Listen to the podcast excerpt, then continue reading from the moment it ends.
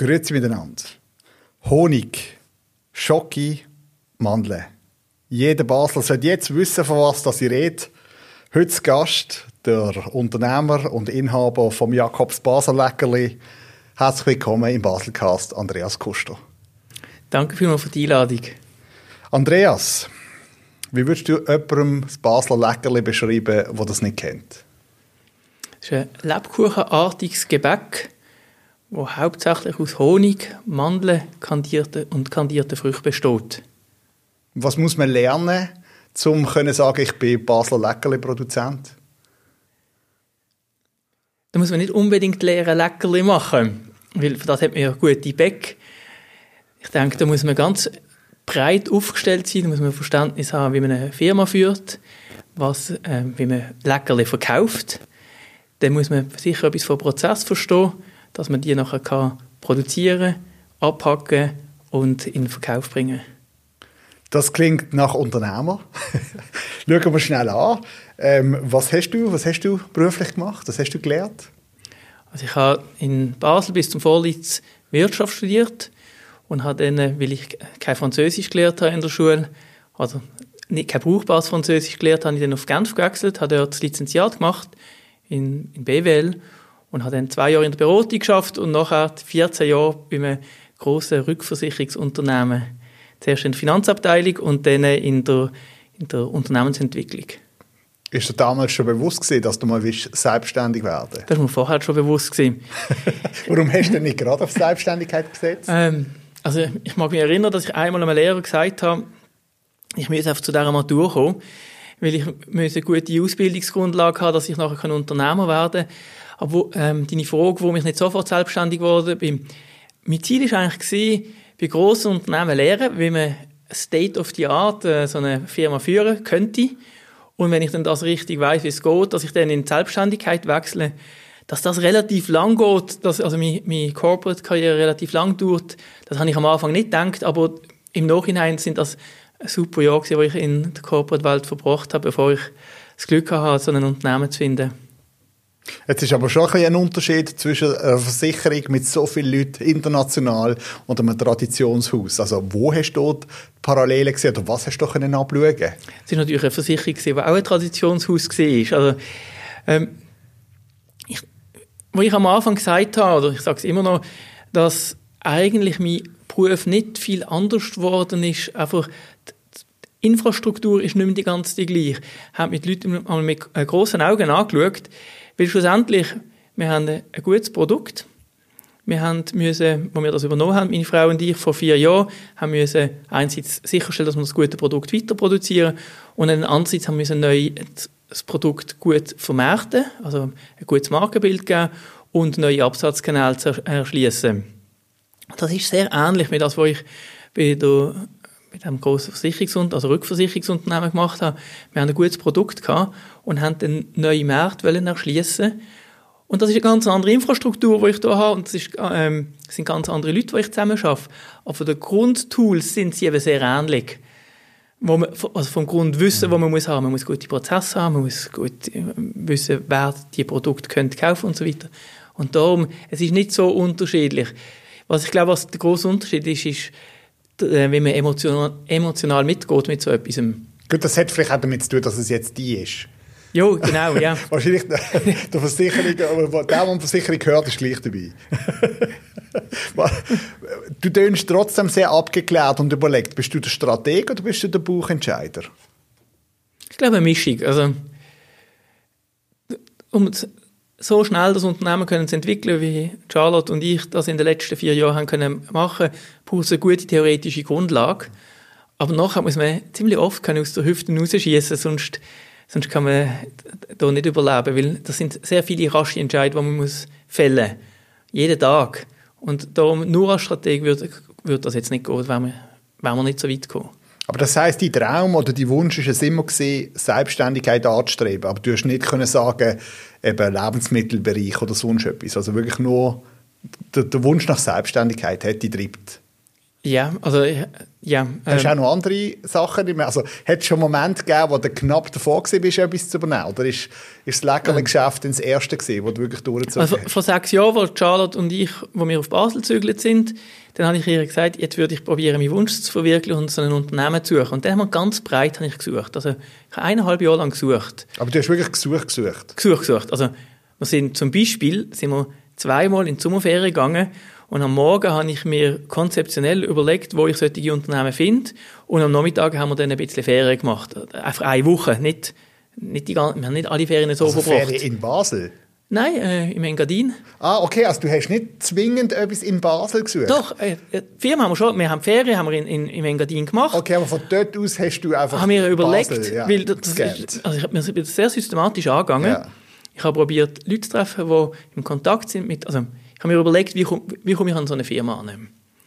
Entweder hat man eine gute Idee, die habe ich nicht gehabt, und dann habe ich halt gewusst, ich möchte eine von diesen Firmen kaufen, die eine Nachfolgeregelung anstreben. Und man liest ja immer von diesen 100'000 Firmen in der Zeitung, die in den nächsten fünf Jahren eine Nachfolgeregelung anstreben.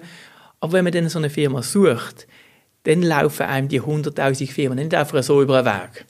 Und dann habe ich sehr systematisch versuchen. Ich habe geschaut, wer ist in Kontakt mit solchen Unternehmen, die allfällig ein Nachfolgeproblem haben. Wer tut solche Unternehmen verkaufen? Wer hat solche Unternehmen? Und, und dann habe ich angefangen, auch solche Unternehmen anzuschauen. Natürlich ist das viel Papierarbeit, aber zum Teil haben wir auch Firmen besucht, weil schlussendlich, ich habe ja eine super Stelle ich habe keinen Druck gehabt zum Künden. Und dann ist es wichtig, dass Charlotte, dass sie mitmacht, weil es ist emotional eine, ähm, eine andere Belastung für die Familie. Es ist von, finanziell sind es andere Umstände, als wenn man jeden Monat irgendeinen grossen Lohn bekommt, wo man einfach, wo einfach reinkommt, unabhängig vom Geschäftsgang. Das ist ja in so einer Firma nicht mehr der Fall. Also Charlotte ist die Frau, gell? Genau, ja. ja. Und sie hat den Traum von Anfang an mitgetragen oder ist, das, ist sie so reingewachsen, wie du die ganze Zeit davon erzählt hast? Ich glaube, das hat, sie hat den Traum geraten, Wahl sie hat gar, keine, hat, hat gar keine Wahl gehabt, die Arme. Aber unterdessen hat sie sich quasi mit ihrem Schicksal abgefunden und hat Aber das klingt jetzt so negativ. Eben, und, aber hat, hat eigentlich probiert, also hat sehr erfolgreich versucht, ihr, das, was sie sehr gern macht, in unsere Firma einzubringen. Also, sie hat, seit ich weiß, hat sie immer gesagt, ich will mal einen grossen Blog haben selber. Sie betreibt unsere Social Media äh, Seite, also Instagram und Facebook, und wir haben, wir haben vielleicht vor zwei Jahren angefangen mit Instagram und dann haben wir jetzt 1200 Follower. Für Schweizer Verhältnisse ist jetzt das nicht wenig. Und das ist alles organisch gewachsen. Das ist eine riesige Arbeit, die jeden Tag reinsteckt. Oder jede Nacht. Wenn unsere Tochter und ich am Schlafen sind, dann tut sie noch ein bisschen dann tut sie noch ein paar Stunden auf Instagram arbeiten. Und das ist einfach harte Arbeit. Also sie hat, ihren Traum hat sie, das, was sie gerne macht, mit Bild und Wort arbeiten, hat sie jetzt in unsere Firma reingebracht. Und sonst ist sie einfach eine riesen Unterstützung, weil all- alles das, was wir an Verpackungen machen, am Marktauftritt, da hat sie halt sehr viel Erfahrung, weil sie ist Dolmetscherin und Übersetzerin von Beruf und sie hat viel in, in, in Marketingabteilungen geschafft und viel Erfahrung gesammelt, sodass sie da einen unglaublichen Schatz mitbringt, der jetzt unserer Firma zugutekommt. Du hast gesagt, Tochter, wie alt ist eure Tochter? Die wird jetzt ein Vier, Dann haben wir zwei Babys gehabt. gleichzeitig. Ja, weil das ist anstrengend gewesen. Komm, ist gut. Das ist die Frage, Das musst du nicht beantworten, eine Frage natürlich, äh, Kannst du nur verlieren. Nein, das ist die Frage, wer du fragst. Ähm, Charlotte, die mehr daheim war, ist für sie ist sicher äh, ähm, das Baby anstrengender gewesen, Mhm. für mich sicher die Firma. Ähm, aber das ist auch, weil Charlotte so gut zum Baby geschaut hat. Mhm. Also es gibt ja da die Geschichte, ich habe sie irgend schon mal erzählt, wo ich heimgekommen bin am 8. Uhr oben, komplett übermüdet und gefragt habe, Charlotte, kann ich dir etwas helfen? Und sagt sie, ja, wenn du könntest shoppen gehen, wäre ich wirklich glücklich. Dann habe ich ihr so angefangen, Schöppeli zu geben. Und dann nach einer Viertelstunde kommt sie auf und, äh, weil unsere Tochter hat einfach nicht aufgehört zu heulen. Und ich bin eingeschlafen während dem Shoppen gehen. Also, dann äh, hat sie gesagt, ja, also, dann gebe ich halt den Shoppen wieder selber und habe mich ins Bett geschickt. Also für unsere, für Charlotte ist sicher das Baby anstrengender gewesen und für mich die Firma, aber ich glaube, wir haben auf zwei Baby, also wir haben auf Zwillinge gehabt. Aber der funktioniert, das Team, definitiv. Ich, ja, sonst würde es nicht gehen, ja. Ja. Erzähl noch mal schnell von dem Moment, wo du dann eigentlich für dich das Richtige gefunden hast. Also eben ist sehr strategisch vorgegangen, wo gibt es Nachfolgeregelungen. Jetzt, ist das, ist das ein Zufall gewesen oder hast du äh, das Leckerlihaus oder den Vorbesitzer dann wirklich über die Kontakte gefunden? Das ist rein, also wirklich ein reiner Zufall. Ich glaube, es war mein Bruder, der gesagt hat, ob ich schon mal an die Firma gedacht habe. Und also weil ich habe wirklich ganz breit gesucht und alle haben, also viele von meinen Freunden haben gewusst, dass ich so eine Firma suche und dann hat, ich glaube, es war mein Bruder der mir gesagt hat, er denkt, die Firma wäre etwas. Und dann bin ich einfach mal dort einkaufen, auch mit der Charlotte zusammen. Und wir haben die Leckerli haben wir gut gefunden, es ist unglaublich verstaubt gewesen. Und dann haben wir angefangen ein bisschen über die Firma, es ist nicht gut aufgearbeitet gewesen, die Geschichte, die es gegeben hat, es verschiedene Quellen gegeben, aber was wir dann gemacht haben, ich habe dann der Vorbesitzerin angerufen das war am 5. März 2016, am Samstag am Morgen, hat Charlotte gesagt, jetzt Leute endlich an. Wir haben keine Ahnung über die Situation der Firma. Wir haben nur gewusst, sie ist verstaubt, sie ist alt, die Firma, sie hat große Tradition und die Besitzerin sieht älter aus. Und Leute ja, und dann äh, sage ich, ja, guten Tag, ich hoffe nicht, dass ich mit der Tür ins Haus reinfalle, aber ich wollte fragen, ob sie die Firma verkaufen wollen. Und dann hat sie gesagt, warum Leute sie an? Und sage ich, ja, weil ich gerne ihre Firma hat. Und dann äh, hat sie gesagt, ja, ich will verkaufen. Und dann bin ich unglaublich nervös geworden. Und ähm, dann haben wir eine halbe Stunde miteinander diskutiert und dann haben wir einen Termin abgemacht und dort bin ich dann mit der Charlotte gegangen. Und das ist der Grund, warum wir die Firma bekommen Also ich hätte die Firma nie bekommen, aber es ist, die Vorbesitzerin hat sich in Charlotte verliebt und sie hat gesagt, ich habe jetzt so viele Leute gesehen, die gerne meine Firma hätten, aber es ist noch nie jemand so wie ihr als Bärli gekommen und hat mir überzeugend übergebracht, dass das als Familienunternehmen die Firma erhalten bleibt. Und so, wenn ihr da kommt, ist das sehr glaubwürdig und darum hatte ich eine Freude, wenn ihr das würde weiterentwickeln Auch wenn ihr es komplett auf den Kopf stellen, ist mein wichtigster Wunsch Gott in Erfüllung. Hast du die Finanzierung schon vorher angedenkt? Also hast du etwas auf der Seite gehabt oder hast dann erst müssen Banken, nein, so steht sie dir nicht ein, du hast alles parat gehabt? Ähm, also ist natürlich die Finanzierung auf die Größe der Firma drauf angekommen. Je nach, je nach Größe hat man eine Finanzierung gebraucht. Bei dieser Firma, das war eine relativ kleine Firma, gewesen, das haben wir jetzt einfach Glück gehabt, dass wir das auf der Seite haben und haben dann das aus eigenen Mitteln einfach so können kaufen und zahlen. Jetzt ist ja, ich weiß nicht, ob ich kann sagen Erfolgsgeschichte, aber die haben äh, sehr gute Schlagzeilen die ganze Zeit. Also anscheinend sind sie gut unterwegs. Äh, Unternehmenspreis, Unternehmenspreis haben sie bekommen. Ähm, dann, ähm, eben, sagst du selber, der Auftritt hat sich stark gewandelt. Erzähl mal ein bisschen von der Anfangszeit, wie ist der Wandel äh, vor sich gegangen und was hast du für Baustellen gehabt, die du zuerst angehen Vielleicht kann ich die Frage zuerst beantworten, um ein bisschen zu beschreiben, wie die Firma ausgesehen hat vor vier Jahren. Weil man kann sich das gar nicht vorstellen, wo wir herkommen. Also die Firma hat vor vier Jahren noch keinen Computer besessen. Sie hat eine Webseite gehabt, da hat man einen PDF ausdrucken und zurückfaxen. die Leute, die es per E-Mail zurückgeschickt haben, dann sind die E-Mail irgendwann einmal pro Woche ausgedruckt worden vom Sohn von der Vorbesitzer und er hat es dann einmal in der Woche seiner Mutter gegeben. Es hat einfach es hat nichts, was irgendwie systematisch war in dieser Firma. Wenn man in die Firma reingekommen ist und hat man am Morgen saubere Schuhe, polierte Schuhe gehabt, dann ist man am Mittag rausgegangen und die sind von einer Mehlschicht belegt gewesen. Das gibt ein bisschen den Eindruck, wie, es ist wie staubig gewesen, also unglaublich staubig. Und in, im, erst, im ersten Monat haben wir mal zuerst zwei Wochen lang nicht produziert und die Bäcker haben vom Morgen bis am Oben acht Stunden pro Tag aufgeputzt. Das bestehende Personal haben wir übernommen dort? Wir haben das ganze Personal übernommen. Jetzt heute haben wir aus verschiedenen Gründen, haben wir, es ist niemand mehr von denen da, das hat gerade so gut können anders mhm. kommen. Aber alle Leute, die wir gerade kurz auf Abend angestellt haben, die sind alle, viele von denen sind erhalten geblieben. Also es ist nicht so, dass wir haben nicht besonders große Turnout, es ist einfach, wir haben einen ganz anderen Leistungsdruck heute in dieser Firma. Also erste ist schnell geworden und wir haben halt, wir haben produzieren viel mehr, wir haben, viel, wir haben sehr klare, stringente Prozesse unterdessen, die nicht immer funktionieren, aber wir haben konzeptionell äh, strenge Prozesse und das ist vorher natürlich ist, ist einfach so ein kleine, kleines Läden gewesen, ja. Hm. Was sind denn jetzt marketingtechnisch die grossen Herausforderungen? Also was, was man zuerst mal schnell erklären was mich irritiert hat bei der, äh, ähm, äh, bei der Vorbereitung jetzt. Ich gebe Leckerli ein mit «Ä», oder? Und dann ist klar, was alles kommt. Und ihr schreibt euch mit «E». Ist das jetzt rein Suchmaschinenoptimierungstechnisch ein Problem? Oder wo ist der Unterschied zwischen euch Leckerli und den A-Leckerli? Also, die Marke Jakobs Basel Leckerli schreibt man mit E, CK und ein Y am Schluss. Und das ist eine Marke, die so über fast 300 Jahre entstanden ist. Also man hat, ursprünglich hat man E, CK und I geschrieben und ab etwa 1840 hat dann unsere Firma das englische Y brauchen, weil das schick war, das englische Y brauchen. Weil es hat Zeit gegeben, schick ist, das französische C zu brauchen. Das tut auch der Gottfried Keller in der Schmied seines Glücks beschreiben, das Phänomen. Und, und, und andere Firmen brauchen das auch. Habe ich gesehen, 1803 hat man noch von Lebküchlein geredet. Ja, und in der Werbung von 1799 steht Leckerlein. das ist nicht sehr systematisch gebraucht worden. Die Systematik ist dann langsam gekommen. Man sieht dann, dass wenn man, wir haben ganz viele Werbungen, ähm, und, und irgendwelche Einträge in, solche, in Adressbüchern und mhm. überall möglich, ähm, ähm, andere ähm, Dokument. Eben, ab 1840 ist Leck Leckerli mit E, Y gebraucht worden von unserer Firma. Und seither ist das sehr systematisch von unserer Firma gebraucht worden.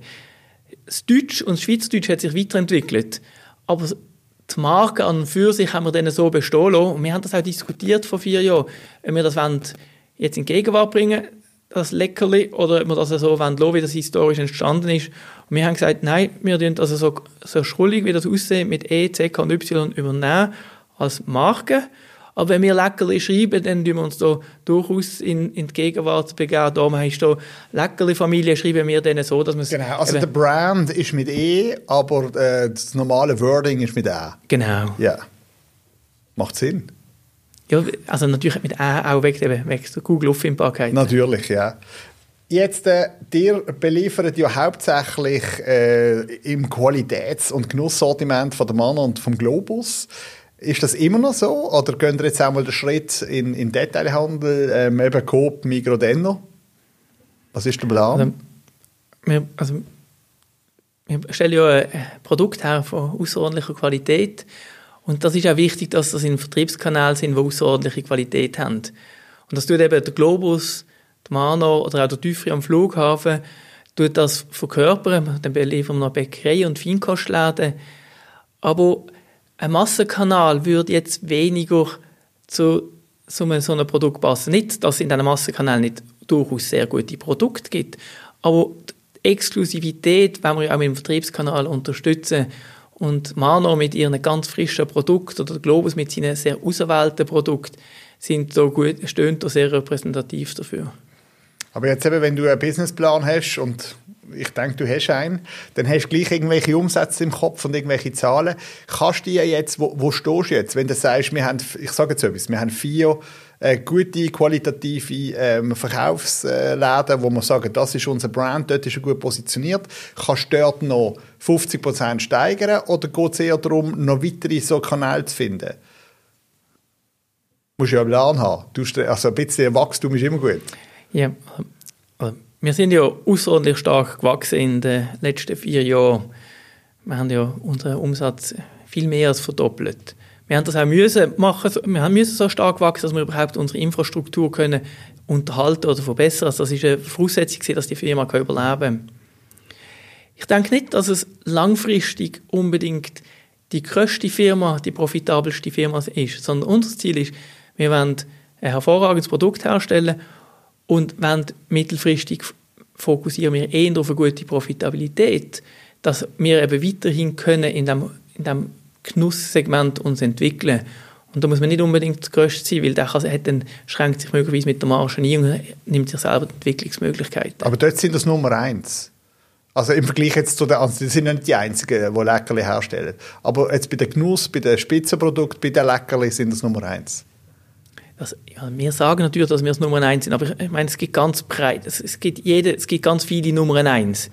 Es gibt den, der am meisten verkauft. Das ist vermutlich der Migros. Dann gibt es den, der vielleicht die allerraffiniertesten Rohstoffe verwendet. Das wird eine von der Confiserie sein in Basel. Wir brauchen natürlich außerordentlich gute Rohstoffe. Wir haben 40% Bienenhonig drin. Aber vielleicht haben wir irgendwann etwas, wo dann ein, wir haben kein Safranlecker, oder wir haben keine so Spielereien. Es gibt auch, der die besten Spielereien hat.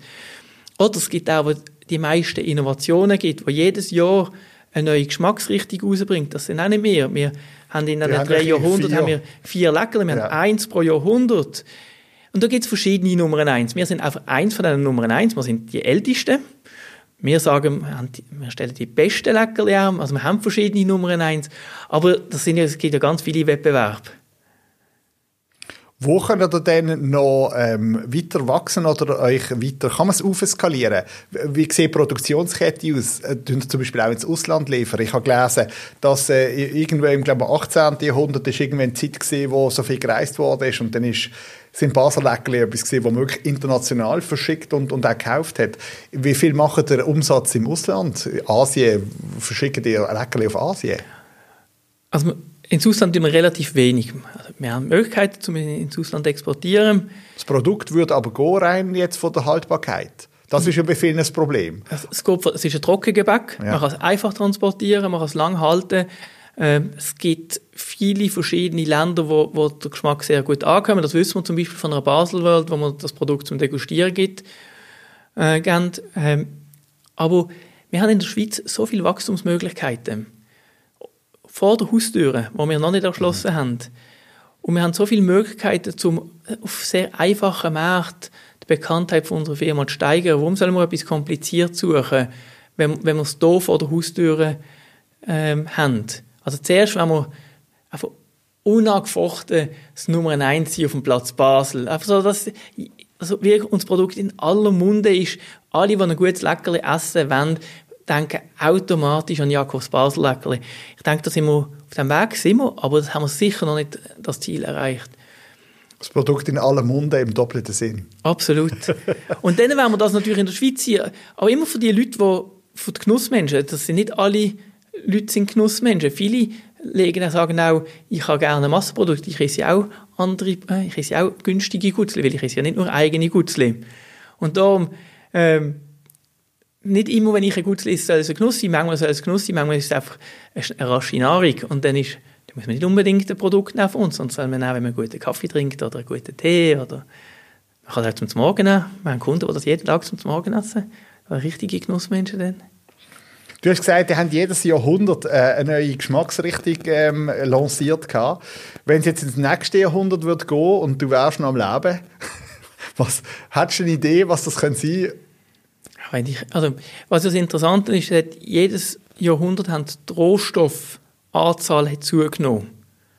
Im, im Honigleckerli hat es noch keine kandierten Früchte drin, es hat nur Zimt mhm. und es hat noch keine Zuckerglasur, weil Zucker teuer war. Mhm. Das ist dann dazugekommen im, im klassischen Basellecker, die kandierten Früchte, das reichhaltige Gewürz und Zuckerglasur. Dann ist es eigentlich immer eine Weiterentwicklung. Es ist gar nicht äh, etwas anderes, es ist eine Weiterentwicklung. Es ist eine kulinarische Zeitreise, ja. wo man die Globalisierung anhand von einem Produkt kann feststellen und, und genießen. Das gibt es ganz selten. Dann lassen wir es offen, was das können sein in, in so langer Zeit im Voraus. Jetzt äh, vielleicht noch ein Blick auf die Zukunft. Eben, du und deine Frau, ein spitzenes Team. Jetzt haben wir gerade noch einen Laden eröffnet, zusätzlich. Äh, Corona-unabhängig jetzt. Äh, ist das gerade noch zusätzlich dazugekommen oder ist das etwas, wo, wo euch wie hilft, weil die Leute eigentlich mehr Sachen gehen kaufen, die man mitnimmt zum daheim essen? Ähm, also, es war immer unser Ziel, gewesen, einmal ein Läden am Spalenberg zu haben. Aber die Läden kommen nicht einfach so auf den Markt da habe ich so Homegate abonniert und ich habe ein bisschen... Nächste Strategie. Äh, ja, ich wieder ein Ziel gehabt. ja, einfach ein bisschen geschaut. Und jetzt, das Läden ist Ende April oder Anfang Mai auf Homegate gewesen. Ich habe es zuerst einfach mal weggelegt und, und dann ist, habe ich es nochmal gesehen und dann habe ich es mal meiner Frau gesagt und es ist eigentlich genau dort, wo wir immer einen Laden haben er ist jetzt ein bisschen kleiner als das, was vielleicht ideal wäre, aber es ist genau dort in dem Spalenberg-Abschnitt, wo von unser, unserem Gesichtspunkt aus der beste Abschnitt ist jetzt für unser Produkt. Und es hat ja auch einen Vorteil, dass es so klein ist. Und wir haben dann, also unser Vorgänger, Vormieter, der hat einen langfristigen Mietvertrag gehabt, er hat aus dem austreten und hat einen Nachmieter gesucht. Und dann haben wir uns beworben, in Mitte vom Lockdown. Es ist jetzt nicht Zeit wo man sich für so etwas bewerben tut. Aber wenn ein Entscheid richtig ist, dann kommt halt nicht dann, wenn man ihn am liebsten hat, weil in der Hochkonjunktur kommen keine solchen Lok äh, Lokalitäten auf den Markt. Und darum haben wir uns beworben, wir haben das Glück, dass wir einen Biko haben. Und es fehlen ganz klar fehlen jetzt noch Touristen, aber der Laden ist so klein, dass unsere Miete auch sehr vernünftig ist, also dass wir dort äh, jetzt uns nicht in ein finanzielles Abenteuer hineingestürzt haben, sodass wir das ganz gut können tragen können, auch mit den Einkünften, die wir jetzt trotz Corona haben, die noch nicht so gut sind. Jetzt das Weihnachtsgeschäft steht vor der Tür. Die haben auch eine spezielle Weihnachtsverpackung. Welche Verpackungen sind eh schon langsam Kult. Der Lellenkönig. Jetzt haben wir etwas Neues, ähm, wo man dran ziehen kann und es gehen Lämpchen an am Weihnachtsbaum. Was haben ihr für Pläne für das Weihnachtsgeschäft? Wie können euch Baslerinnen und Basler unterstützen? Wo kann man bestellen? Was kann man von euch wo bekommen? Und das frage ich mich langsam auch, weil wir werden so überrennt, äh, zum Frage beantworten, was kann man wo bekommen. Ähm, also die, die noch nicht bestellt haben, äh, die, also im Moment haben wir eine Bestellvorlauffristen für grosse Bestellungen, nicht für kleine, aber für grosse Bestellungen für etwa drei Wochen. Das ist online jetzt. Reden wir vom Onlinehandel ja, oder kommen die auch für, rein? Für, für, für, Firmen, die jetzt bestellen, ja. für größere Bestellungen aufgeben, haben wir jetzt eine Vorlaufzeit von etwa drei Wochen. Also wir sind komplett überrennt worden von diesem Weihnachtsgeschäft. Innerhalb von, von wenigen Tagen. Also wir haben immer ein gutes Weihnachtsgeschäft gehabt. Aber das Jahr ist es viel später gekommen und dann noch ein bisschen heftiger, als wir erwartet haben. Und also man kann unsere Produkte gibt es im Globus, es gibt es bei der Mano, bei uns am Spalenberg, es gibt es ähm, bei uns in St. Johanns Vorstadt haben wir so einen Takeaway-Schalter und dann gibt es verschiedene Feinkostläden und Bäckereien in, in der Stadt verteilt, wo unsere Produkte haben. Und ja, wir freuen natürlich für alle, die, die zu uns in den Laden kommen oder, ähm, oder online etwas bestellen. Und wir, hoffen, dass wir genug, genug schnell produzieren, um die Nachfrage können sicherzustellen Du, dann danke ich dir vielmals für die Zeit. Ich habe gewusst, du bist in Hurry mit, mit, mit Produktionen und äh, bist trotzdem hier angekommen. Dankeschön für die Geschichte. Sagst deiner lieben Frau Charlotte einen lieben Gruß und äh, macht weiter so wir sind stolz auf euch, dass da jemand das Basler Gewerbe und Basler Tradition weiterführt. Dankeschön für den Besuch. Ja, vielen herzlichen Dank für die Einladung. Der Baselcast, produziert von fadeout.ch.